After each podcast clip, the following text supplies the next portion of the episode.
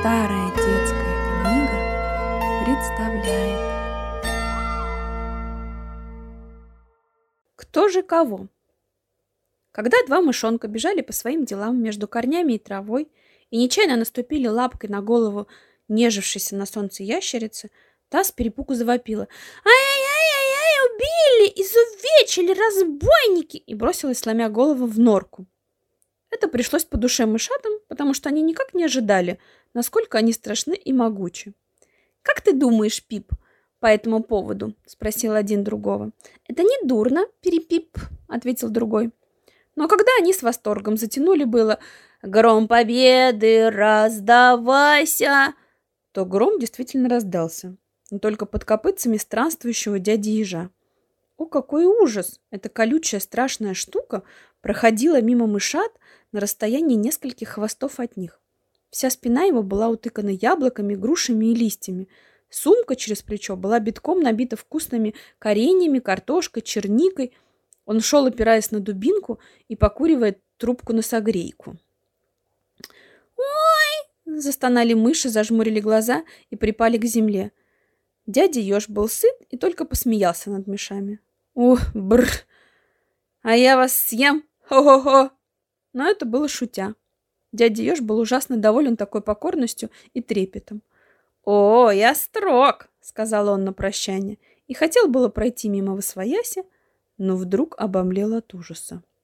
Страшная змея внезапно подняла из-за ствола дерева свою зловещую голову и зашипела. — вскрикнул дядя Ёж. «Извините, сударыня, умоляю вас не гневаться. Не губить меня, змея подколодовна. Дома семья, дети. С, коротко прошипела змея. И только было хотела наброситься на мертвевшего от страха дядю, как тяжелая палка ударила ее по голове, и змея упала без дыхания. Это был человек, который ударил ее. Он поднял змею на палку и понес ее к себе домой. Дядя Ёж опомнился и сплюнул на сторону в досаде. Фу, напугала. И думает, что я ее боюсь. Что попало. То-то вот. Я не мышь. Ур! Съем! Нарочно страшным голосом загремел он, шутя на мышей, и пошел дальше. Мыши открыли глаза и вздохнули свободно.